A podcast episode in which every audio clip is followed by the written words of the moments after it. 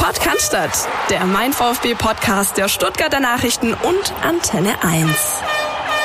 Ja, war das jetzt ein Schritt nach vorne und zwei zurück oder zwei nach vorne und ein zurück, wie auch immer. Der VfB Stuttgart hat mal wieder verloren. 1 zu 3 gegen RB Leipzig und wir müssen darüber reden mit Philipp. Grüß dich. Hallo Christian, grüß dich.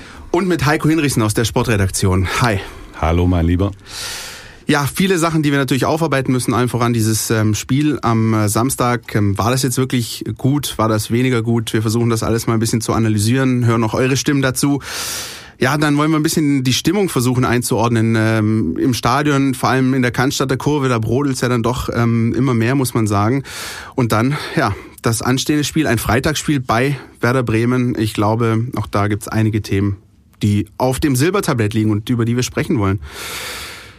Philipp, Na? wie war's denn so am Samstag? Tja, wie war's so? Also ich äh, hatte überhaupt keine Erwartungen, mit denen ich da in dieses Spiel gegangen bin. Ich habe es äh, in der Kneipe meines Vertrauens geschaut und wurde dann auch nicht enttäuscht darauf, ja, weil es kam halt nichts, wie so oft. Ich äh, kann mit der ganzen Lobhudelei, möchte ich es fast nennen, die hinterher stattfand, von wegen, ja, das war gut und hier und Schritt nach vorn, damit kann ich relativ wenig anfangen. Ähm, hätte uns der nette Herr Schiedsrichter nicht einen Elfmeter geschenkt, beziehungsweise dem VfB diesen Elfmeter geschenkt, dann äh, wäre die ganze Sache noch klarer ausgegangen, als nachher auf dem Papier stand. Insofern, man kann mit Sicherheit, äh, wenn man irgendwas positiv vermerken will, vermerken, dass man sich nicht hat abknallen lassen wie gegen Düsseldorf und wo man einfach völlig ohne irgendeine Art von Mentalität und Einstellung in dieses Spiel gegangen ist, aber das ist dann auch schon alles. Heiko, wir beide saßen auf der Medientribüne, haben uns das von oben angeschaut. Ich kann sagen, der Marmorkuchen war ganz lecker, der da geboten wurde am Samstagnachmittag. Aber ansonsten das Spiel, ja, der Fehlstart, den hatte man schon oft. Ähm, dann, Philipp hat es gerade angesprochen, der VfB kommt zurück, steht 1-1 und dann haben wir uns so unterhalten, Anfang der zweiten Halbzeit. Äh, und da war uns klar, jetzt, jetzt entscheidet sich dieses Spiel in die eine oder in die andere Richtung. Am Ende lief es dann, wie es lief. Wie hast du das Spiel wahrgenommen im Großen und Ganzen? Also ich wollte erst mal sagen was zum Pressecatering, weil du den Marmorkuchen so lobst. ja. Also darauf kommst du jetzt nun wirklich nicht an, aber das äh, Pressecatering beim VfB ist höchstens relegationsplatzreif. Da gibt es durchaus Parallelen, ja. Das, äh, das, das stimmt. So, und dann wollte ich noch schnell sagen, falls die geneigte Zuhörerschaft sich wundert, warum der Kollege Meisel so nasaliert. er hat sich trotz einer kleinen Grippe hier in dieses Studio bewegt. Aber jetzt mal ernsthaft. Ich komme zum Spiel und da bin ich ganz anderer Meinung als der Philipp. Ich bin ein Vertreter derer, die sagen, das war ein kleiner Schritt nach vorne. Und zwar, man darf jetzt vom VfB nicht zu viel erwarten. Auf einmal, so kleine Schritte, die tun Ich habe da viel gesehen, ein Auf in der Zweikampfführung, ich habe dann aufgesehen, kleines Kombinationsspiel, meine ich, erkannt zu haben. Und ich möchte es auch mal erwähnen, es stand 1-1, man hat einen Rückstand umgebogen, hatte dann die große Chance von Santiago Ascasibar äh, kurz nach der Pause. Und da hätte es 2-1 stehen können. Und solche Spiele braucht der VfB, wenn er überhaupt irgendwo was gegen Mannschaften wie Leipzig holen will, dann brauchst du da das Tor, du brauchst Glück, musst dich da mit Mann und Maus hinten reinstellen und nur so kannst du Punkte holen. Und die sind natürlich jetzt langsam überfällig. Ich will, also persönlich, weiß nicht, wie es euch geht, ich will mich jetzt auch gar nicht groß äh, an dieser Freistoßszene da aufreiben, ob das jetzt einer war oder nicht. Am Ende Marcel Sabitzer zirkelt ihn halt einfach rein, wie ihn wahrscheinlich nicht mehr so oft in seiner Karriere macht, aber dass er natürlich technisch ein guter Spieler ist, wissen wir alle. Ähm, ähm, wir haben, wir haben, wir haben Einspruch, ja, bitte. Pavlic. Siehst du nicht so? Der Kollege Sabitzer hat vor nicht einmal knapp zwei Jahren das Spiel in Leipzig genauso entschieden. War eine absolute Parallele übrigens, ja, auch ein Freistoß, über den man trefflich diskutieren kann, den muss man nicht so geben. Timo Werner war damals derjenige, der einen leichten Hauch äh, hinterm rechten Ohrläppchen verspürt hat und dann hinfiel. Und ähm, der Freistoß von Sabitzer war nahezu die identische Position. Es war schon das sage und schreibe 17. Gegentor durch einen direkten Freistoß. Das, das was äh, gerade dazu Robert Zieler ja. in seinem in seiner bisherigen Bundesliga-Karriere hinnehmen muss. Das ist dann schon ja bitter, wie man so schön sagt. Ich muss jetzt leider wieder reingrätschen mit den Kollegen. Deswegen Meisel. haben wir dich doch da. Ich war damals da, das war eine 0-1 Niederlage. Richtig, ja, Leipzig wir waren beide dort, Heiko, wir waren beide dort. Richtig, ja. da kann ich mich noch dran erinnern, als ich dann dem damaligen Trainer Hannes Wolf so indirekt vorwarf, dass man es doch mal mit Flankenspiel probieren könnte. Da sagte er, wer flankt, verliert. Das werde ich bis heute nicht vergessen. Und ich möchte dem Hannes Wolf zurufen, das machen vielleicht Mannschaften wie Borussia Dortmund und Borussia Mönchengladbach oder so ähnlicher Couleur. Aber beim VfB darf man ruhig flanken. Aber das ist eine alte Geschichte. Ich meine übrigens, rückblickend nochmal schnell zu dem Spiel, sage ich, Philipp, wir können ja irgendwann mal ins Archiv steigen und gucken. Das 1-0 damals durch Sabitzer war aus meiner Sicht aus halb rechter Position und jetzt war es aus halb linker Position. Und aus dem Spiel heraus meines Wissens. Nee, Meines nee, nee, Wissens nee, auch. nee, nee, nee. Und was wetten wir? Freistoß Werner, äh, von Werner rausgeholt. Ich habe es tatsächlich heute Bin mir ziemlich sicher, es war aus dem Spiel raus. Ich wäre da jetzt auch eher bei dir. Naja. Äh, müssen wir uns mal angucken, aber wie auch immer. Vielleicht liege ich falsch, mein jetzt, Gott. jetzt wollten wir uns doch gar nicht aufreiben an der Szene. Ähm, ich glaube, uns allen war irgendwie klar, als es diesen Freistoß gab, ähm, ob er jetzt berechtigt war oder nicht, dass der in reinzirkelt, das passiert natürlich ausgerechnet beim VfB. Ähm, aber ist das jetzt, also ich tue mich einfach schwer damit und deswegen habe ich auch die Einleitung so gemacht, wie ich sie gemacht habe. Ich tue mich schwer damit bei einer 1 zu 3 Niederlage, auch wenn sie jetzt gegen ein Spitzenteam war, da, da einfach äh, alles schön zu reden. Klar, man muss sich an irgendwas ähm, also ich mal aufbauen ähm, und, und irgendwie die Stimmung heben, aber sind wir doch mal ehrlich, schlechter als beim 0-3 in Düsseldorf konntest du auch einfach nicht mehr werden. Also dass es da eine Steigerung gibt, das ist doch fast selbstverständlich, liegt doch auf der Hand. Ja, ich bleib dabei, es ist zu wenig, du brauchst deutlich mehr. Du brauchst deutlich mehr und es ist auch vollkommen egal mittlerweile gegen welches Team du spielst. Ja, also ich kann damit einfach nichts mehr anfangen mit diesen ja, hier und da gute Ansätze und da mal eine gute Phase und hier mal eine gute Phase. Du brauchst Punkte und das dringend. Und dann reicht es eben nicht, wenn man äh, sag ich mal, punktuell mit einer Mannschaft mithält, egal welcher Couleur sie ist. Heiko, du warst ja, wie gesagt, auch nach dem Spiel in der Mixzone unterwegs und äh, dir gegenüber wurden diese Aussagen ja auch getätigt aus Spielerkreisen. Wie, wie überzeugt war das für dich? Also, dass, dass die Spieler, gerade in Mario Gomez, der gesagt hat, ich bin überzeugt, wenn wir weiter so auftreten, steigen wir nicht ab. Ist das bei dir auch genauso angekommen? Ja, genau, die glauben daran und das, das packen die, die, die wissen das jetzt, trotz der Niederlage? Also ich glaube, dass denen, der Mario Gomez hat auch noch gesagt, dieses Spiel hätte ihm Kraft gegeben. Ja. Der ist natürlich ein abgezockter Hase, der ist schon lange dabei, der weiß, was er sagen muss. Aber da steckt ein Funken Wahrheit drin. Wenn man auch den Alexander Esswein gehört hat, die haben da schon ein bisschen was rausgezogen aus dem Spiel. Jetzt muss man die Grundsituation sehen, in der die sich bewegen. Die haben 15 Punkte nach 22 Spielen. So schlecht war historisch gesehen noch nie eine VfB-Mannschaft. Die haben ein Torverhältnis von minus 32. Auch das ist das Schlechteste in allen fünf Top-Ligen in ganz Europa. 50 Tore hat der Zieler gefangen. In der gesamten Vorsaison waren es 36 nach 34 Spieltagen. Das heißt, die hängen dermaßen mit dem Arsch an der Wand, dass man jetzt von denen wirklich nur kleine Schritte erwarten kann. Und das wissen die selber. Und deswegen haben sie sich schon über dieses kleine Auf in Leipzig gefreut. Dass das Leuten wie dem Philipp nicht genug ist, okay. Ich sag, Politik der kleinen Schritte und, und mitnehmen, was geht. Ja, am besten nur ganz kurz, Philipp, am besten, in, wenn du in Bremen 1-0 führst, dann musst du aber die Sense rausholen und äh, irgendwie muss es jetzt gehen. Ich- Mit Spielkunst geht's nicht. Ich gehe es dann mit, Heiko, wenn sie es jetzt bestätigen können in den nächsten zwei Spielen. Wenn man dann wirklich was sieht, dann ist es mir tatsächlich, dann ist es, dann hat man einen Schritt getan. Wenn man immer nur, ja, letzte Woche war richtig schlecht, diese Woche waren wir weniger schlecht, um dann nächste Woche wieder richtig schlecht zu sein. Also pff, ich finde, langsam ist es an der Zeit, dass diese Mannschaft mal tatsächlich bestätigt. Und das äh, sollte am besten schon gegen Bremen erfolgen. Wenn wir jetzt aus äh, Bremen und, und, und dann das wirklich wichtige Hannover Heimspiel, wenn du da vier Punkte holst, dann gehe ich mit mit Heikos äh, Argumentation d'accord. Nochmal ein bisschen chronologisch zurückgedacht. Eine Stunde vor Anpfiff kam die Aufstellung raus des VfB Stuttgart und da waren doch einige ein bisschen überrascht ähm, darüber, dass der Kapitän Christian Gentner auf der Bank saß. Am Ende, ist jetzt meine Meinung, hat das jetzt nicht sonderlich, hat nicht was gefehlt. Also das war von der Balance her, fand ich okay, wie Heiko schon angesprochen hat, Defensivverhalten war gut. Ähm, ich fand auch dann der Zug nach vorne, die ein, zwei Szenen, gerade diese, diese Chance von Askasiba war auch okay. Ähm, wie, wie habt ihr das wahrgenommen? Ist das die richtige Entscheidung gewesen und vor allem bleibt das jetzt erstmal so? Ähm, Ich finde, es zeugt vor allem von et- von etwas, was äh, Markus Weinzel schon eigentlich schon immer beweist, seit er hier ist, von Mut und Entschlossenheit. Es hat zwar nicht immer nur gefruchtet, kann man ja nicht sagen bei so vielen Niederlagen logischerweise, aber auch beispielsweise die Entscheidung, Gomez auf die Bank zu setzen vor dem Bayern-Spiel, äh, geht für mich in die in die in dieselbe äh, in dieselbe Richtung. Ähm, mutig und konsequent und ich kann mir nicht vorstellen, dass äh, Christian Gentner ähm, am Freitagabend wieder beginnt, ehrlich gesagt. Ich glaube es auch nicht. Ich glaube, dass er das so lässt.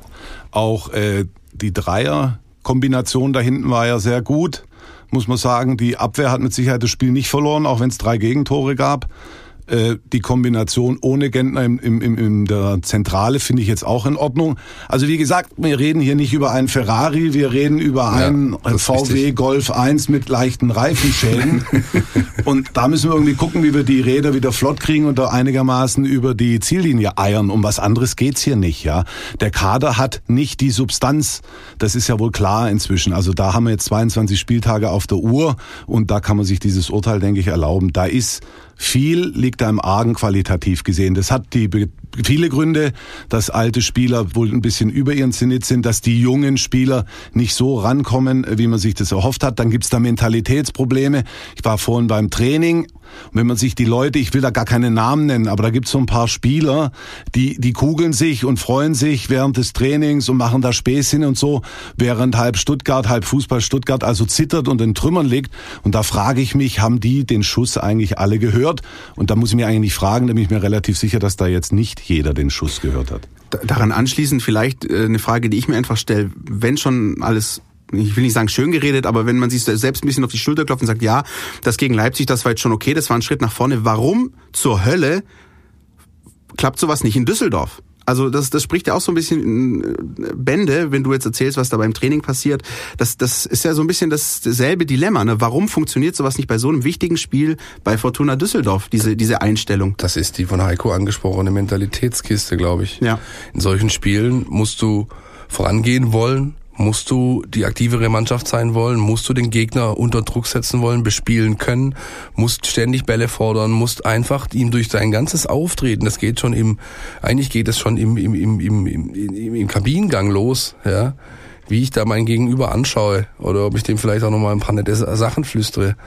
Aber das, das fängt damit an und, und setzt sich dann halt über die 90 Minuten fort. Ich habe einfach nichts gesehen, wo ich gedacht habe, die, die, die können in irgendeiner Form dieses Spiel umbiegen. Das war nach fünf Minuten eigentlich, war es klar, wie es laufen wird. Und das ist, wie gesagt, meines Erachtens eine Frage, was für ein Geist ist, ist, in, ist in einer Mannschaft. Und bei Düsseldorf beispielsweise, hast du das gesehen, den, den macht halt auch ein, ein, ein, ein Nackenschlag nichts aus. Ja, das ist eine Mannschaft, da hilft sich jeder, da wird gepusht, da wird offen kommuniziert, da wird viel gesprochen auf dem Platz und das alles habe ich halt beim VfB oder sehe ich beim VfB die ganze Saison schon nicht. Ich wollte auch nochmal den Fokus auf den Trainer Weins hier legen. Ja, Der hat ja eine verheerende Bilanz rein formal mit 0,6 1 Punkten oder mhm. irgendwas. Auf jeden Fall grottenschlecht. Trotzdem möchte ich den mal ein bisschen in Schutz nehmen. Der hat nun wirklich fast jeden Stein rumgedreht. Gomez ja, raus, Gentner genau, raus, der ja. rein, ja. Maffeo abgebügelt, keine Angst vor Bartstubers Rache, wenn der mal nicht spielt. Und dieses und jenes, der einzige, den er, glaube immer gebracht hat, ist der Zieler und an dem lag es jetzt, glaube ich, jetzt nicht, obwohl der auch mal einen großen Ball halten könnte. Also was soll Weinziel machen? Trotzdem ist es natürlich auch ein Weinzielspiel. Wenn die wieder verlieren, wird sich die Frage stellen, wie stellen wir uns auf für dieses ganz große drei sechs Punkte Spiel gegen Hannover dann danach? Und das wird dann ein spannendes Wochenende. Aber noch muss erst gespielt werden und die Hoffnung stirbt ja bekanntlich zuletzt. Oh. Zwei Euro ins Phrasenschwein. Aber ich meine das mit Blick auf das Bremen-Spiel. Das muss erst noch gespielt werden und vielleicht fällt ja dann doch noch ein oder drei Punkte irgendwo ab. Und wir hatten es ja vorher schon ein bisschen von Zahlen, also die äh, Freistoßgegentore oder das äh, Torverhältnis. Heiko, du hast auch noch die anderen Zahlen, die große, die wichtigste Zahl fast nämlich die Punkteanzahl. Die ist ja eigentlich auch verheerend und es sieht danach aus, als könnten in diesem Jahr äh, rekordverdächtig wenige Punkte reichen, um zumindest die Relegation zu erreichen. Also es gibt da momentan in der Bundesliga so ein Schneckenrennen am Tabellenkeller unter den letzten vier Mannschaften. Augsburg, VfB, Hannover, Nürnberg. Der VfB hat 15 Punkte nach 22 Spieltagen und ist damit drittletzter. In den letzten zehn Jahren hatten die drittletzten nach 22 Spieltagen 19,5 Punkte. Also sie haben 4,5 Punkte weniger. Und wenn irgendwas auch noch dem VfB Hoffnung machen kann, dann ist es, dass die anderen eben noch bläder sind, wie der Schwabe sagt, oder noch weniger auf die Latte bringen. Also man kann mit historisch wenig Punkten drittletzter, vielleicht sogar viertletzter werden. Aber das stimmt natürlich, der, der Philipp Murz schon und das zu Recht. Wenn du natürlich nie ein Spiel gewinnst, die haben jetzt sechs verloren von den letzten sieben Partien, dann brauchst du irgendwann den Rechenschieber auch zur Seite legen. Und ich ich meine, mit Blick auf den nächsten Spieltag ähm, ist mir ein bisschen, wird mir ein bisschen mulmig, weil ähm, wir haben jetzt schon gesehen, Nürnberg holt immerhin mal einen Punkt gegen Borussia Dortmund. Und auch der nächste Spieltag ist, wenn dann der VfB am Freitag gekickt hat, kompliziert. Also so sicher wäre ich mir da nicht. Hannover spielt meines Wissens zu Hause gegen Eintracht Frankfurt. Ähm, Nürnberg spielt in Düsseldorf. Also da können die durchaus auch mal gewinnen. Ich meine nur Stand jetzt, ja. Es Ja, geht um Stand ja, ja. jetzt. 22 Spieltage und du bist noch im Rennen. Ja. Darum geht's mir, um die, um die Jetzt-Aufnahme. Normal bist du mit 15 Punkten nach 22 Spieltagen schon letzter und kannst langsam die rote Laterne. Äh, sagt, glaube ich, sehr viel über die Lage des Clubs aus, wenn ein äh, gewonnener, ermauerter, erkämpfter Punkt von Nürnberg gegen Dortmund an einem Montagabend schon wehtut und ins Gewicht fällt. Ne? Das stimmt. Das sagt relativ viel aus. Ähm, ja, wird, wird schwierig und ich ähm, bleib dabei. Ich hoffe, dass die erste große Amtshandlung von Thomas Hitzelsberger, der nicht mehr ARD-Experte ist, wie man heute vernehmen konnte, nicht die ist, den Trainer über den Jordan zu schicken, ob er es jetzt am dieses Wochenende schon macht, machen muss oder dann gegen ähm, nach dem Spiel gegen Hannover. Denn ich bin eigentlich ähm, Heikos Meinung, an, also du, kannst da unten relativ viele Fässer aufmachen, dass der Trainer sehe ich echt nicht, auch nicht so sehr in der Kritik, wie es wie es manch anderer tut. Was ähm, Trotz der verheerenden Bilanz. Ja, ähm, was, was so ein bisschen ähm, wir auch wahrnehmen, ist, dass ähm, unsere Meinung und unsere teilweise ja auch ein bisschen, wie soll ich sagen, unseren Blick ins Leere, nach vorne, nach hinten, wie auch immer, sich deckt mit dem, was die Fans draußen so beschäftigt. Ähm, ich würde sagen, wir hören mal rein in die Kommentare, die wir so ein bisschen auf Twitter und Co. gefunden haben zu diesem Spiel und generell zur Gemengelage beim VfB in unserem Außennetz. Alles, was euch im Netz beschäftigt. Ja, so unmittelbar nach dem äh, Spiel gegen äh, Leipzig, da haben sich natürlich auch Kommentare gesammelt. Ähm, beispielsweise stellt Niklas Noack auf Twitter die Frage, wie klein sind eigentlich diese Fortschritte beim VfB? So ein bisschen als rhetorische Frage stellt. Ich glaube, das haben wir gerade schon ein bisschen ausdiskutiert. Und dann auch so ein bisschen Ernüchterung, die sich bei den Fans so ein bisschen breit macht. Sven Station sagt, ähm, ich stelle fest, dass ich mit jeder Niederlage zunehmend routinierter umgehe. Vielleicht ist das die schlimmste Erkenntnis dieses Wochenendes. Dotzer 1893 sagt, äh, trotz der zu erwartenden Niederlage, ähm, ich habe den bis dato alternativlosen Kapitän Christian Gentner auch nicht wirklich entscheidend vermisst. Michael Beiler sagt, so, direkt nach dem Spiel am Samstagabend, nach fünf Stunden wieder zu Hause. Und ähm, das war mal wieder eine richtige Enttäuschung. So steigen wir ab. Mit einer These von Fritz 1893, die würde ich gerne mal euch zur Diskussion geben. Ähm, schließen wir mal diesen Überblick. Fritz sagt nämlich, ich will jetzt nicht auf die Euphoriebremse treten, aber ich glaube nicht, dass man mit der Leistung gegen RB Leipzig dieses Endspiel gegen Hannover gewinnt. Unsere Elf war zwar bemüht, aber auch immer wieder überfordert stellenweise und ähm, das Spiel nach vorne lebt einfach immer noch viel zu oft von Zufalls statt von Umschaltmomenten. Also ich möchte jetzt mal was sagen, wenn, wenn ich gerade die Fanreaktionen höre. Ich bin da wirklich, und das meine ich wirklich ernst und nicht schleimerisch, bin da sehr beeindruckt von, von den Fans, die der VfB Stuttgart hat, ja. Ähm, die sind ruhig in der Art, dass sie ihre Mannschaft unterstützen, bis fast zum geht nicht mehr und dann ihren Unmut äußern, wie jetzt das ja zum ersten Mal so ein bisschen aufgepoppt ist, wenn das Spiel verloren geht. Und das ist ja wohl auch dann ihr gutes Recht. Wenn man sich allein überlegt, was für eine desolate Leistung die bisher gebracht haben, punktemäßig, spielerisch, da wollen wir schon gar nicht mehr drüber reden. Ich meine, wann haben wir das letzte Mal in die Finger geschnalzt, als wir aus dem Stadion kamen? Tja. Das ist ja auch schon lange her. Und da muss man sagen, da wird den Fans brutal viel äh, Geduld abverlangen und das muss ich wirklich sagen, also echt Respekt. Ja, man kann es auch andersrum drehen. Und dann, äh, das ist das, was bei mir hängen bleibt, nämlich Teilnahmslosigkeit. Die Leute verlieren den Kontakt zur, zur Truppe und das wirkt sich dann im Zweifel eben negativ auf. Auch in den nackten Aus. Zahlen, ne? So, Heiko, du hattest es auch und wir hatten es am, am Wochenende von diesem Minusrekord. Ähm, die Zuschauerzahl sinkt. Natürlich ist es auch kalt draußen, aber trotzdem. Ähm, Naja, am, am, am, wann war das Spiel? Am Samstag? da war ja Bombenwetter. die- ja, ja, also auch da merkst du so ein bisschen, ich, ich erinnere mich, das war zuletzt so zum Beispiel unter äh, Trapattoni, dass dann die Zuschauerzahl so immer peu à peu gesunken ist. Du gemerkt hast, so, du verlierst die Zuschauer und wir haben, also Philipp und ich haben dieses Ding ja gebetsmühlenartig, dieser Tag des Brustrings im August. Das weicht, das weicht, so wie du sagst gerade, Philipp, so ein bisschen so einer Teilnahmslosigkeit und fast schon, ja, also, wie soll man sagen? Ich glaube, es ist, ich glaube, es ist nicht mehr im Weichen begriffen, sondern der Prozess Ja. ist schon abgeschlossen.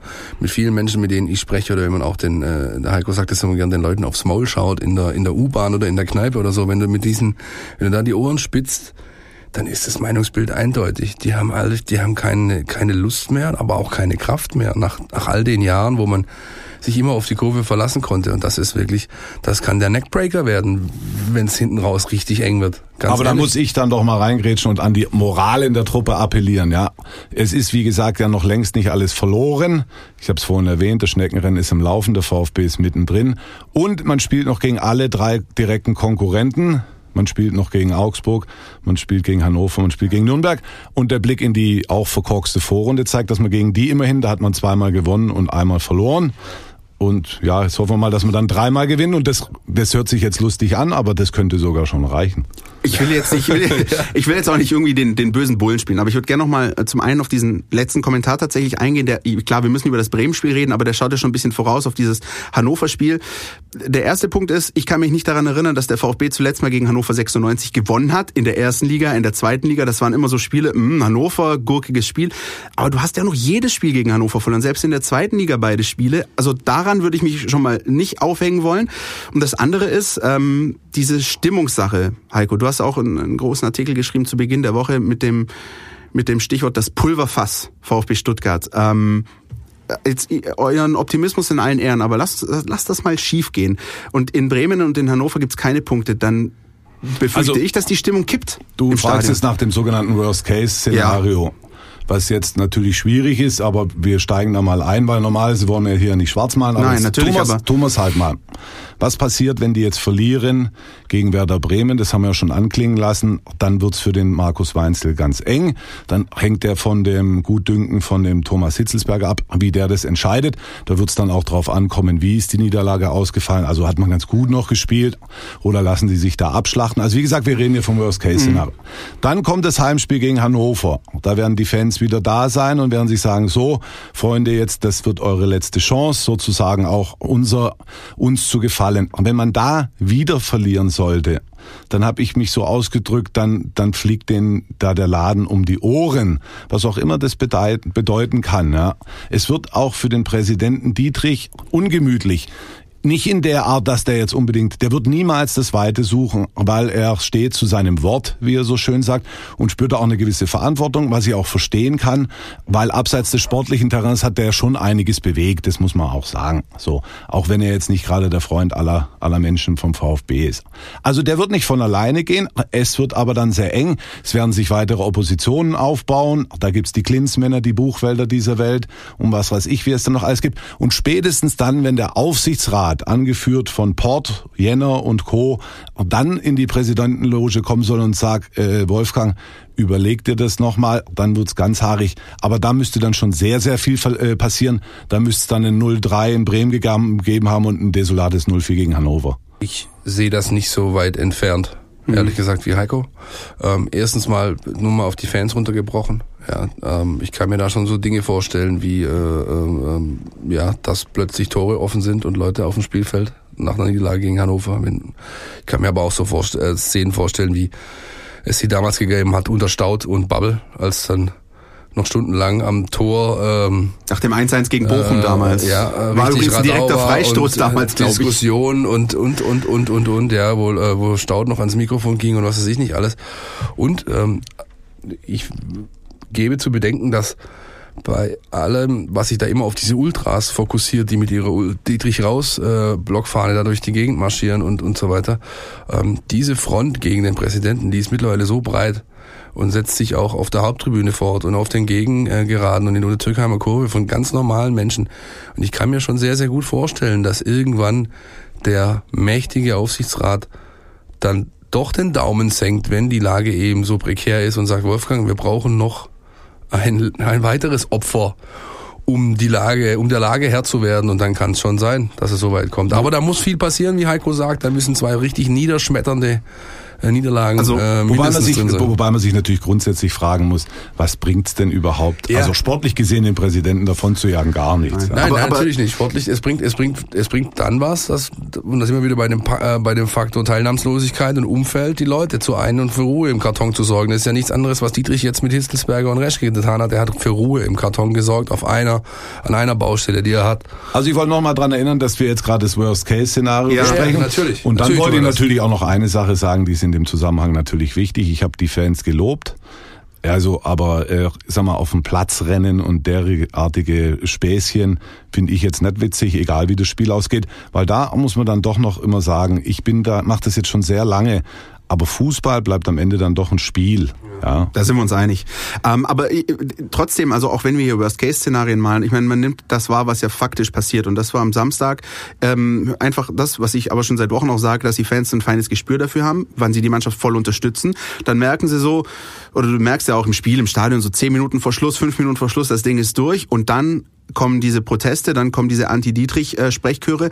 Und auch nach diesem Spiel äh, ist zumindest mal ein Böller hochgegangen am, äh, am Samstag, wenn ich das richtig vernommen habe. Also deswegen ich, wahrscheinlich, wir wünschen uns alle diesen Worst Case nicht, aber du merkst einfach, dass da so eine grundsätzliche Gereiztheit ja, da ist und, das, und die kriegst ja, du nicht weg. Und irgendwann, nein, die wird auch nicht mehr weggehen. Ich denke zum Beispiel, also das glaube ich nicht. Also wenn du jetzt gegen Bremen, äh, Gott weiß wie, äh, gewinnen solltest und dann auch gegen Hannover gewinnst, ich glaube dann, also dann werden die Leute jetzt nicht äh, freudig erregt äh, um Stadion rennen, das ist mir ja, auch klar. klar. Ja, aber dann wird's zumindest, die, was, wollt, was will die Mehrzahl der Leute? Die Mehrzahl der Leute will, dass der VfB die Klasse hält, dann da ein bisschen äh, groß reine gemacht wird und und dass man dann in neuen Aber da glaube ich auch, dass das dann eher aufgeschoben wäre als aufgehoben. Das ist jetzt natürlich das ist ein krasser Vergleich und ein ganz anderer Funktionär, aber ich kriege ja zum Beispiel auch mit, was in Kroatien so vor sich geht. Und da gab's bei Dinamo Zagreb lange Jahre einen Herrn Zdravko Mamic, der das Sagen hatte. Und dort haben die Ultras auch wenn man es mal einfach runterbricht, so lange keine Ruhe gegeben, bis er nicht aus dem Verein war und äh, faktisch im Verein nichts mehr zu sagen hatte. Und ich glaube, dass auch selbst wenn die Spiele in, in Bremen und gegen Hannover gut laufen, dann meine ich, dass diese ähm, Opposition dennoch bleiben wird. Die wird bleiben. Die wird bleiben. Die wird bleiben. Und Mamic haben sie sogar zur Flucht außer Landes gebracht und schlussendlich in den Knast. Ja, aber das ist natürlich ein völlig Das ist was anderes, aber, aber so ein bisschen diese Gemütslage, so ich glaube, ja, dass, ja. dass das ähm, alles da, nur aufschiebt, aber nicht aufhebt. Ich, bin ich auch d'accord. Die, ähm, die grundsätzliche Opposition, die sich da jetzt gebildet hat und die immer lauter, immer breiter wird und durch immer, immer ja, größere Schichten dringt gegenüber dem Präsidenten, die wird nicht mehr verschwinden.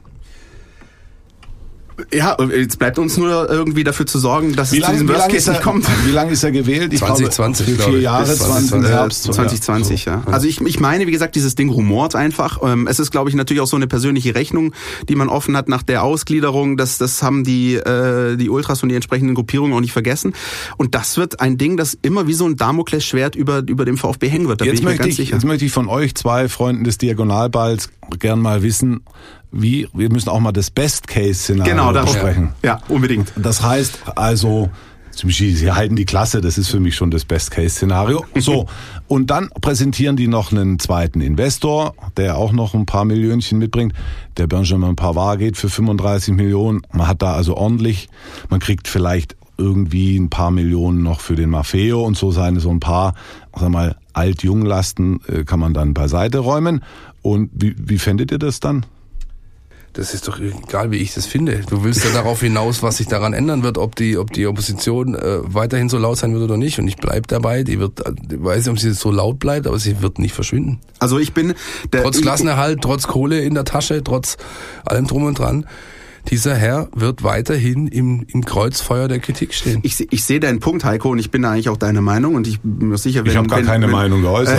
also so, durch die Blume. Aber, aber doch ein, angenommen, dieser Best Case tritt tatsächlich ein, dann stehen wir hier zu dritt und äh, wahrscheinlich unsere Kollegen und auch viele andere Fans ähm, und sagen dann, ja, okay, der hat doch noch geliefert und das ähm, ist doch noch der richtige Weg. Ich glaube aber, dass es eben gewisse Gruppierungen gibt in der Kurve, die da, da können keine Argumente kommen. Ich glaube, dass, dass die Geschichte durch ist und dass das ähm, dass Wolfgang Dietrich einen Kopfstand machen und mit den Zehen wackeln kann. Ich glaube, er wird die Sympathien der Kurve nicht mehr gewinnen. Also ich bin ja jetzt bei weitem nicht der Image oder irgendein Marketingberater des Präsidenten Wolfgang Dietrich.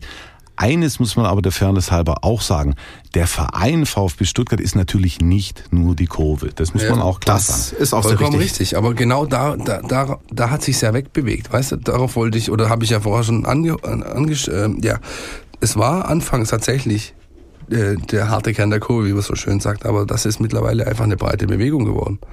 Und ich kann mir auch gut vorstellen, dass es wieder sowas gibt. Erinnert euch damals noch an die Kollegen von der Walzer Privatbank und wie sie alle hießen, äh, die, da, die damals die Präsidentschaft angestrebt haben. Ich kann mir gut vorstellen, dass man äh, Rohleder ja, und so weiter, dass man versucht, wieder eine, eine Opposition auf die Beine zu stellen, die es wirklich auf dem formaljuristischen Weg versucht, kann ich mir sehr, sehr gut vorstellen. Aber unabhängig Dietrich Hindriedich her. Lass uns doch nochmal ganz sportlich auf Ja, das Spiel am sagen, Freitagabend blicken. Versucht uns doch diesen Best Case ein bisschen einzuläuten. Ja, ich habe jetzt Oder? mal wieder ein paar Fakten mitgebracht. Die, Ja, die werden, bitte. Die werden jetzt aber auch nicht zur großen Heiterkeit beitragen. Wir hören zu. Die letzten drei Spiele am Bremer Osterdeich hat der VfB Verloren. Hat er überhaupt ein Tor geschossen? Ja, und zwar hat er vor, äh, wann war 2016, vor drei Jahren sogar zwei Tore geschossen, hat leider sechs Stück bekommen. Ja, stimmt. Also in der Ja. Abstiegssaison, ich kann mich noch erinnern an einen verzweifelten Georg Niedermeyer, der da irgendwo im Bremer Tornetz hing und das war ja alles auch ganz furchtbar, ja. Spielt eigentlich Finn Bartels noch, ich frage für einen Freund. Nein, der ist verletzt zum Glück. Der hat einen Achillessehnenriss und ist noch nicht ganz fit. Der wäre sonst natürlich dabei, ja, mit Pizzarinha, mit Max Kruse und äh, den Eggesteins und so weiter. Also, äh, also rein, dass das auf dem Papier steht, ist das schon eine Mannschaft.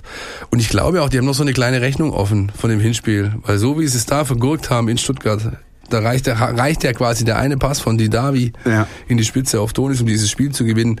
Ich glaube, da wird auf den VfB ordentlich was zukommen am Freitagabend. Ich glaube, wir schauen schon so ein bisschen neidisch auch nach Bremen, ne? Heiko, was machen die denn richtig? Ich meine, die haben sogar vor der Saison ausgegeben, wir wollen, wenn es geht, den Europapokal erreichen. Die haben das als Ziel ausgegeben. Die haben mit Florian Kofeld einen, einen sehr sympathischen Trainer, finde ich, der auch authentisch rüberkommt und, und das alles gut einordnen kann.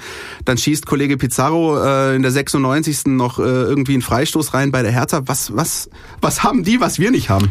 Also was die haben, kann ich nur mal sagen. Das einmal mit diesem Kofeld, den haben wir, war das letztes Jahr in Bremen, warst du auch dabei? Ja, ja, ja, ja. Also da war der noch nicht lange im Amt, ja. Und dann kann man ja auch immer das Schöne ist, man kann die Leute ja auch mal hinter den Kulissen sehen, wenn die Fernsehkameras aus sind. Der Typ ist ja wirklich klasse, ja. Der macht Spaß, der redet da mit jedem Ordner und so weiter. Also ein unverbrauchter, frischer Kerl, den haben die als Trainer. Dann haben die mit dem Max Kruse einen, sag ich mal, Leitwolf, der funktioniert. Was bei unseren Leitwölfen leider nicht so ist. Ich richte dann den Blick auf die Herren Gentner, Gomez und Bartstuber. Und dann haben sie natürlich den Pizza Express, wie wir so schön sagen, der also souverän liefert und sich jetzt von Mirko Votava äh, das Ding geholt hat, ältester Torschütze der Bundesliga. Und du weißt es sicherlich, mein Freund, gegen wen hat Mirko Votava ge- getroffen damals, als er zum ältesten Torschützen wurde? Dann gegen wen war's? wohl? Gegen Franz Wohlfahrt im VfB-Tor. der Kandidat hat 100 Punkte. Ja. Sehr schön, sehr schön, sehr schön. Das sind Eine Sachen- vorweggenommene Quizfrage oder was war das? Nee, aber so eine mittendrin. Ja, okay. das, Wir Ja. wollten doch mehr Heiterkeit Ja, also in unsere ich, Runde ähm, bringen. Ich kann, ähm, also wenn ich jetzt rein spieltaktisch da versuchen würde, einen Schlüssel zu finden, wäre es vielleicht der, dass Bremen eine durchaus sehr aktive Mannschaft ist, Ja. ähm, die über Ballbesitz kommt, die sehr offensiv auftritt, die wie Leipzig auch einfach, wie man so sagt, das Spiel macht. Und das ist vielleicht was, was dem VfB entgegenkommt, weil, glaube ich, nichts Schlimmeres in der aktuellen Lage, als dem VfB den Ball hinzulegen und dann zu gucken, wie sie sich weit genug vorgewagt haben, um dann den Gegenstoß zu fahren. Also das könnte vielleicht äh, ein, ein Weg sein, wie man da oben was machen kann. Ähm, bin wirklich sehr, sehr gespannt. Ähm, bin vor allem gespannt darauf, ob ähm, der Kollege Donis, der mittlerweile für mich so eine Art Mini-Maxim äh, wird oder geworden ist, ja, im VfB-Umfeld. Die Fans feiern ihn, die Fans fordern ihn, die Fans lieben ihn, aber er bringt es nicht so wirklich konstant auf den Rasen. Und da bin ich echt mal gespannt, ob da tatsächlich auch mal äh, wieder ein, ein Schritt nach vorne kommt, nachdem er eigentlich ganz passabel, sage ich jetzt mal, aus der Winterpause kam mit dem Auftritt gegen Bayern und dann aber die letzten Spiele wieder so ein bisschen in der Versenkung verschwunden. Also ich war ja heute beim Training. Ja, und ich will hier, ich bin hier weit weg, um irgendwelche Leute an die Wand zu nageln oder sonst was. Ich sag nur eins, nach dem, was ich vom Sportskameraden Donis heute auf dem Ding gesehen habe, glaube ich nicht, dass er spielt gegen Bremen. hat ja auch äh, gegen Leipzig nicht gespielt von Anfang an. Da habe ich nicht beim Training zugeschaut, Ja. aber heute habe ich's. Ja. Nein, das ist tatsächlich, ähm, das ist tatsächlich zu bemerken. Also manchmal hatte ich einfach, manchmal habe ich auch so das Gefühl, vielleicht sollte Weinzierl auch, wenn er schon wirklich alles probiert hat eigentlich, nochmal so eine richtige Oldschool ähm, äh, Holzhammer haut drauf Nummer rausholen, wie Magath 1 oder so, von wegen keine freien Tage mehr, zweimal Training am Tag, morgens Frühstück zusammen. Hoops Stevens hat das zum letzten Mal gemacht. Er hat, hat den quasi sämtliche Annehmlichkeiten gestrichen, um sie wirklich, äh, Michael würde sagen, einzunorden, ja, ähm, in diese Richtung, ja, aber, aber da war dann einfach jedem klar, dass hier nicht mehr aus der Reihe getanzt wird und das, da teile ich Heikos Eindruck, den diesen Eindruck kann man da unten schon noch ab und zu gewinnen. Also ich habe am Freitagabend dienstfrei, glücklicherweise, muss ich echt sagen. Also ich bin, ich bin immer gerne unterwegs, aber am Freitag bin ich doch arg froh. Da sitze ich mit ein paar Kumpels in der Kneipe, esse Wurstsalat und lass mir den Hefeweizen schmecken und hoffe, dass es mir nicht die Laune verhagelt beim Das ist gut. gucken. Ja, wir beide sind im Einsatz hier. Äh, Richtig, Du vor richtig, Ort, ich, richtig. ich äh, hier aus Stuttgart.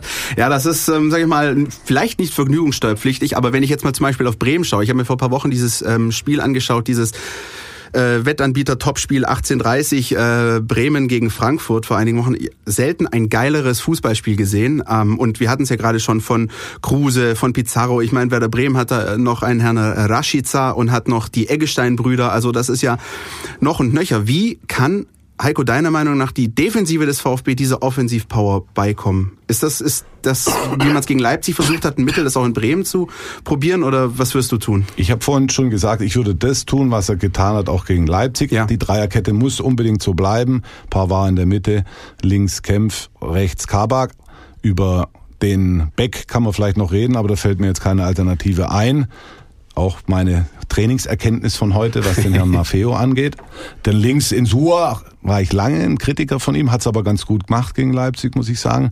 Also da würde ich das einfach mal lassen. Und ja, also wie gesagt, von der Grundstruktur her würde ich echt nicht viel ändern. Und Gonzalo Castro so, Philipp? Nee, bin ich bei Heiko. Ja. Ich würde nicht viel ändern von der Grundstruktur und auch von der von der großartigen Aufstellung, also von den von den elf Namen auf der auf der auf dem Papier nicht wirklich. Wie gesagt, Donis ist für mich der einzige Faktor, wo man vielleicht drüber nachdenken kann. Andererseits musst du dann das Ganze ändern Ja, richtig. und das spricht dagegen. Ich glaube, er wird es nochmal so versuchen ähm, und dann eben, ja, wie wahrscheinlich alle hoffen, dass der VfB mal nicht beim ersten Steif, bei der steifen Brise, die da weht, äh, umfällt, wie er es in den letzten Spielen eben oft getan hat. Also es ist ja schon auch irgendwo, muss man sagen, traurig, dass wir jetzt einhellig der Meinung sind, dass man jetzt nicht so viel ändern kann, Ja, vor der ja. Tatsache, dass da heute 23 Mann auf dem, Ja, ja, auf dem Trainingsplatz standen. ja, absolut, da war absolut. nur, nur Baumgartel mit Brummschädel, war nicht dabei und sonst alle. Ja. Alle drei Torhüter, 20 Mann, alle da. Gut, González gesperrt, aber ansonsten alle da, ja. Und, und, und wir fragen uns, was soll man da ändern und drehen? Und da kann man drehen, ja, sollen wir den Bau, sollen wir den Badstuber einwechseln? Was wollen wir machen? Wollen wir den Gentner wieder reinschmeißen? Lass mal, was machen wir? Also ich bin da, lass mal Donis spielen. Hm? Ja, Hatte, ja, hatte Hinrichsen noch einen Spielerpass, Bitter, einen bitter. gültigen. Ja, ich war Bitter. früher mal Torwart und ich glaube, ich würde es jetzt auch nicht um, rumreißen. Ist denn, um mal vielleicht ein bisschen die mentale Geschichte anzusprechen, ist es, oder wie seht ihr die Tatsache, dass es jetzt mal ein Freitagsspiel ist? Der VfB hat jetzt vor ein paar Wochen dreimal hintereinander sonntags gespielt, hat immer gesehen, was die Konkurrenz so macht. Ähm, macht das überhaupt, das ist es überhaupt ein Faktor? Oder wahrscheinlich nur, wenn man was holt, ne? Nein, also ich, das ist für mich genauso wenig ein Faktor wie dieses, vorher hat es angesprochen, irgendwie äh, äh, die letzten Spiele gegen XYZ. Ich glaube, solche, solche ähm, Statistiken machen, also Hannover war es, genau die Situation. Ich glaube, solche Statistiken machen im Zweifel wirklich nichts aus, ja, weil erstens das meistens völlig veränderte Mannschaften sind, der Zeitraum dazwischen äh, zu, äh, zu groß ist und auch jetzt wie im Beispiel Hannover, das ist so ein Do-or-Die-Spiel, ja, Not gegen Elend äh, mal zehn. Da kommt es nicht mehr drauf an, was mal irgendwo wann war. Ja, wenn es darum geht, so Hinspiel, Rückspiel, kann ich mir das noch, lasse ich mir das noch gefallen, dass eine Mannschaft sagt, hey, gegen die haben wir noch eine Rechnung offen aus der Vorrunde oder was auch immer. Aber ansonsten, ne. Nee. Und das gilt für mich auch, wie gesagt, für das, ey, wir, wir spielen jetzt hinten raus, wir gucken uns erstmal an und reagieren dann, oder wir spielen vorne weg und können dann vorlegen. Nee, das macht überhaupt nichts mehr aus in der Situation, in der du jetzt bist, wo du ständig einfach nur noch liefern musst. Ja. Wenn das mal nicht so ist und du spielst hier locker flockig eine, eine Mittelfeldsaison runter und machst ein bisschen Chubi Chubi, dann kann ich mir, dann kann das vielleicht sein, dass man dann sagt, hey, ja gut, äh, ne, heute können wir mal irgendwie ein bisschen was, aber ne, glaube ich, in der aktuellen Situation hat das Spiel das überhaupt keine Rolle. Zumindest Markus Weinzel hat mal vor ein paar Wochen gerade auf diese Sonntagsspielfrage äh, geantwortet. Am liebsten habe ich es, wenn wir Freitagabend spielen und gewinnen, dann lehne ich mich Ich den kann Rest des auch sagen, Wochenendes warum, weil er zurück. dann einen Tag länger in Straubing sein kann. Ist doch logisch. Uiuiuiui. ja, nein, also so realistisch muss man sein. Die kriegen ja dann frei und dann dürfen die natürlich auch nach Hause. Auch der Trainer darf nach Hause. Ja, klar. Ist es für dich ein Faktor, Heiko, oder ist es auch völlig Wumpe? Ich finde es Freitagabendspiele finde ich für die Zuschauer immer sehr interessante Spiele. Also ich auch als Journalist habe immer gerne Freitagabends, aber da bin ich bei Philipp, das, das spielt überhaupt gar keine Rolle. Ob jetzt der, das Entscheidende ist auswärts Heimspiel und logischerweise gegen wen geht's, was sind die Charakteristika der, der gegnerischen Mannschaft, wo sind die Stärken, lala, aber ob die da jetzt Freitagabend spielen oder sonntags morgens, das, das macht keinen Unterschied. Sonntagmorgen, das wäre mal was übrigens. Wir werden es erleben, denke ich, wenn wir nächste Woche drüber sprechen, oder? Uns bleibt ja nichts anderes übrig. Ähm, Heiko, es Jo. gibt noch eine Rubrik für dich. Entweder oder. Unser Podcast Tiki-Taka. Heiko, unser Podcast Tiki Taka. Auch du warst schon ein paar Mal bei uns, aber hast die Rubrik noch nie mitgenommen. Jetzt, jetzt bist du fällig. Jetzt siehst du über meinem Kopf ein großes Fragezeichen leuchten. Du kriegst ganz einfach ähm, von mir ähm, drei Entweder-Oder-Fragen gestellt. Du musst dich für eine Option entscheiden. Tut auch nicht weh. Einfach für eine Option entscheiden und im Idealfall begründest du auch noch, warum. Was sind die Optionen? Pass auf, jetzt geht's los. Okay, ja. Nummer eins. Dein Kulttrainer deines Vertrauens. Werner Lorand oder Peter Neururer? Oh, die finde ich beide gut, muss ich sagen. Entweder und oder oder wie sagt man dann, ja? Jeweils, also der Neururer ist ja ein klasse Kerl, der also sein Herzblut für den Fußball immer noch auslebt und der Werner Lorand ein, ein bisschen ein Irrer, aber ein Irrer mit Leidenschaft. Der hat übrigens, das war die stärkste Zeit von den 60ern und da gab es noch ein bisschen Münchner Stadtderby, als der da noch rumgefuchtelt hat. Und ich glaube, rauchen durfte man an der Seitenlinie auch noch, oder? Und unvergessen, Stichwort rumfuchteln, Werner Lorand und Mario Basler damals. Äh, wenn ihr euch daran erinnert, die Szene an der Seitenlinie. Sensationell. Ähm, weiter geht's. Kulinarisches. Wiener Schnitzel oder Zwiebelrostbraten? Oh, ich bin ein Schnitzelgeil. Ja? Eindeutig, klar. Schnitzel gibt's ja unterschiedliche Variationen. Da haben wir das Rahmschnitzel, das Paprikaschnitzel und das Sahneschnitzel. Also, da geht eine Menge im, im das Wiener Schnitzel, die Königin. Wiener Schnitzel, äh, den Schnitzel Wiener Art und Wiener Schnitzel. Kennst du den Wiener Unterschied? Schnitzel. nur echt, nur echt mit einer, einer Sardelle drauf. So Schrimps mit Soße, Schrimpssuppe, Schrimps mit Nudeln. Sehr schön. Wieder Also so- Zwiebelrostbraten ist auch eine super Sache, aber ich bin der Schnitzeltyp. Oh, auf die nächste bin ich ich gespannt. auch. Die haben wir nur für dich rausgesucht, Heiko. Schlagerstars. Roland Kaiser oder Matthias Reim? Ich bin für Helene Fischer. Ich bin bekennender, ich bin bekennender Helene Fischer-Fan und ich bin meiner Frau immer noch böse, dass sie mir für vergangenen Juli keine Karte fürs Konzert gekauft hat. Ich glaube, da wird es schon noch die eine oder andere Da geben. Da- Ich kann mich daran erinnern, da hing der Haussegen lange schief. Und dann kommt noch ein WhatsApp-Foto vom Kollegen Pavlic ums Eck, wo der quasi drei Meter neben Helene Fischer steht. Da hatte ich aber auch genug. Du. Ja, das äh, gehört, sag ich mal, zu den äh, schöneren Momenten der letzten Zeit so ein Oh bisschen. je, ähm, oh je, oh je. Da sind wir, sitzen wir in einem Boot, würde ich sagen, Heiko. Also, er entscheidet sich für Helene Fischer. Ich glaube, das können wir alle nachvollziehen. Na, Kollege Meiser ist da so ein bisschen anders, äh, geht eher so in Richtung Asbach. Ganz aber, klar, Team Andrea, Leute. Ja. Aber Heiko, du hast es geschafft. War doch gar nicht so schlimm, oder? Nein, absolut immer wieder erfrischend mit euch. Also jetzt gibt's noch was zu gewinnen für euch. Die Mein VfB Fangfrage. Hier gibt's was zu gewinnen. Ja, wir hatten euch äh, letzte Woche gefragt nach äh, ja, einem ähnlichen tieferen tiefen Tiefpunkt des VfB Stuttgart, nämlich das 2 zu 6 damals bei Werder Bremen. Da gab es einen Spieler in Reihen des VfB Stuttgart, der ins eigene Tor und ins gegnerische Tor getroffen hat. Und wir wollten von euch nicht wissen, wie dieser Spieler heißt, sondern bei welchem Verein dieser Spieler jetzt unter Vertrag steht. Heiko, weißt du's? Bestimmt. Scheiße, ich habe gerade nicht aufgepasst. Klassiker, da kriegst du die Leute immer. Wie in der Schule früher. Also, aber es haben natürlich auch einige von euch gewusst. Heiko, es ging um das 2-6 bei Werder Bremen. Ja, nochmal ganz schnell. Ein Spieler, der ein Eigentor geschossen hat und für den VfB getroffen hat, bei diesem historischen Montagabendspiel, das letzten Endes den Abstieg besiegelt hat, mehr oder weniger für den VfB, ist ein, äh, ein Mensch, der vielleicht eher Spaghetti Bolognese mag, statt äh, Wiener Jetzt hör auf, die Tipps zu geben da. ey. Soll ich es jetzt verraten, oder? Wer sagt's? Wenn du es weißt, ja. Ja? Ich weiß es nicht. Federico Barba Oh, war gesucht. Jesus, das war aber auch schwer. Federico Barba, übrigens einer der Königstransfers von Robin Dutt in der damaligen Winterpause. Wer sich erinnert, Kevin Großkreuz, Federico Barba und wer war der dritte, weiß ich gar nicht mehr. Weiß nicht, wann war Anyway. Makeda da? Das ja, war- das stimmt, genau. Ja, ne? Marcella. Ähm, Kollege Barba spielt übrigens mittlerweile bei Chievo Verona. Richtig. Und Chievo Verona hat äh, derer 48 Gegentore schon gefressen in der jetzigen Saison. Also die stehen ähnlich wie der VfB. Defensiv recht gut aufgestellt da hinten drin.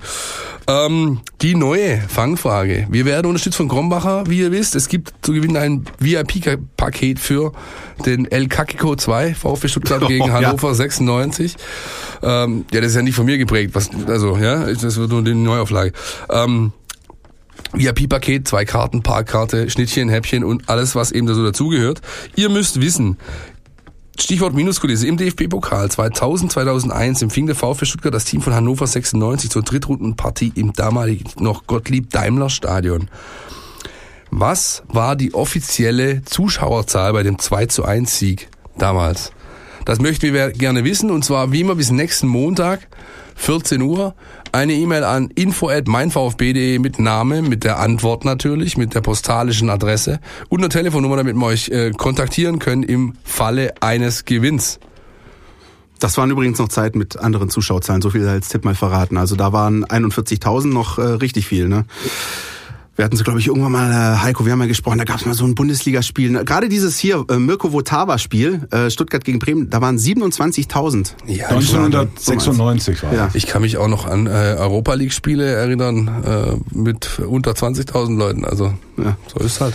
Ja, viel Spaß beim Recherchieren und äh, viel Erfolg euch da draußen. Ähm, ja, dann würde ich sagen, können wir nur sagen, meldet euch weiter. Wir freuen uns über eure Genau. Kommentare. Wir lesen das auch immer gern vor. Vor allem diese sehr emotionalen E-Mails direkt nach Spielende. Ich glaube, die gefallen uns ganz besonders. Die nehmen wir immer sehr, sehr freudig mit rein in diese. Genau, ihr kennt ja unsere sozialen Netzwerke, Twitter, Facebook, Instagram, auch da könnt ihr uns natürlich kontaktieren.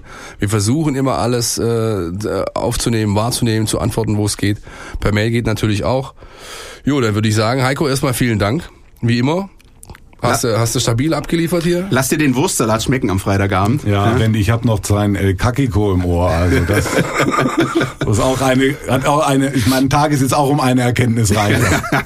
Naja, das wurde ja nicht von mir ausgerufen, diese, also ich weiß gar nicht mehr von wem das kam. Letzte, letzte Woche oder vorletzte Woche war es doch. So, bevor wir jetzt zu arg unter die Gürtellinie wandern, würde ich sagen, hören wir jetzt auf hier. Du kurierst dich mal aus, schön, nimmst ein bisschen Salbei-Tabletten hier. Barry White has left the building, ladies Heiko, and gentlemen. vielen Dank, bis zum nächsten Mal. Jawohl, also macht's gut, tschüss. Ciao. Cannstatt, der Mein VfB Podcast der Stuttgarter Nachrichten und Antenne 1.